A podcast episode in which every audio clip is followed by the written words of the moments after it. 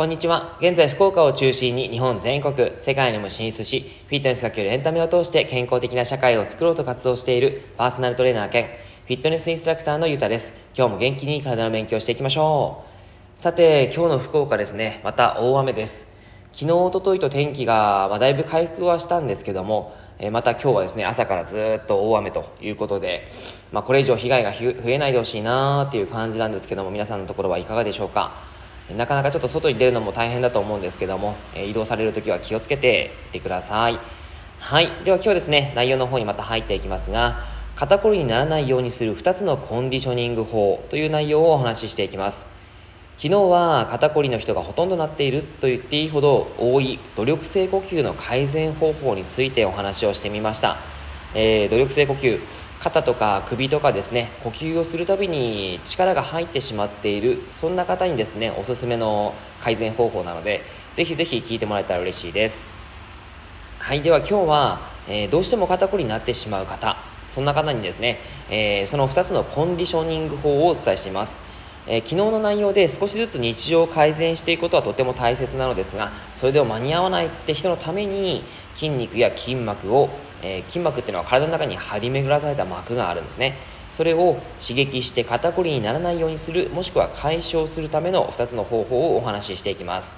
えー、まずですねあのポイントとなるのが1つ目は硬くなる部位の緊張を緩める。2つ目は弱くなる部位の強化をするということです。まず1つ目硬くなる部位の緊張を緩めるということですがえー、硬くなる筋肉とか筋膜っていうことで、えー、シンプルにお伝えしていくと首の前側とか首の横側そしてあとお腹ですね。その部分がすごく筋肉が緊張しやすくなっちゃいます。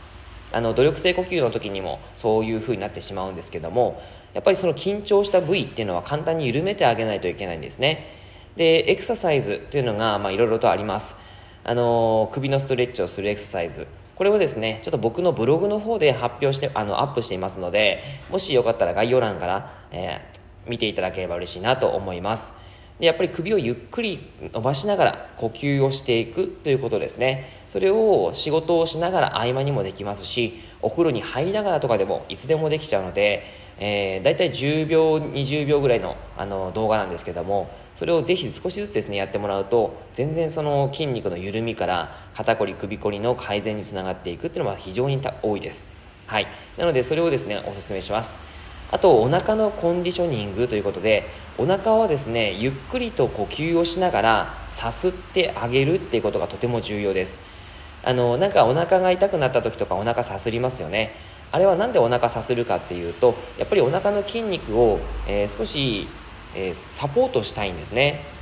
本能的に、えー、お腹が痛い。痛いところってやっぱりこうさすったりとか触ったりすると思うんですけどもそういう状態をし,、えー、してあげるのが本能的なものです。なのでこのお腹をさするということを、えっと、できればですねあのお腹の上の方がすごく硬くなりやすいです。肋骨に付着しているお腹の筋肉。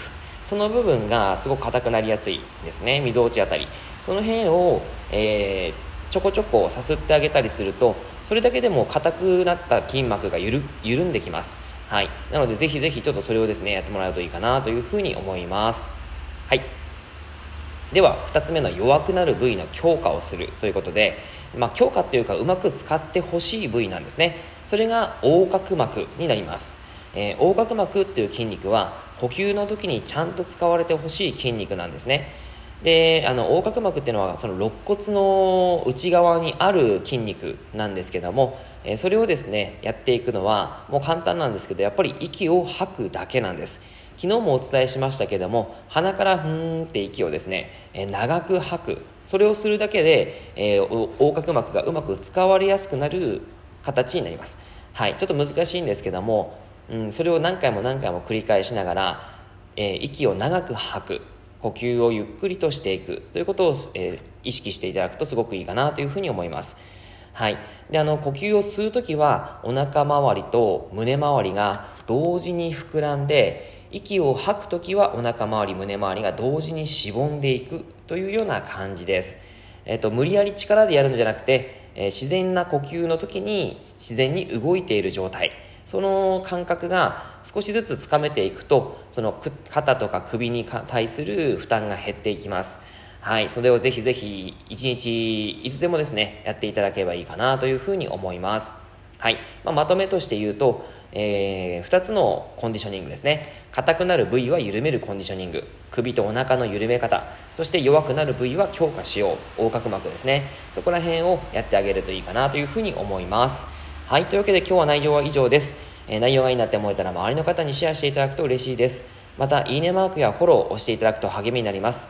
今日もラジオを聴いてくださってありがとうございました。では良い一日を。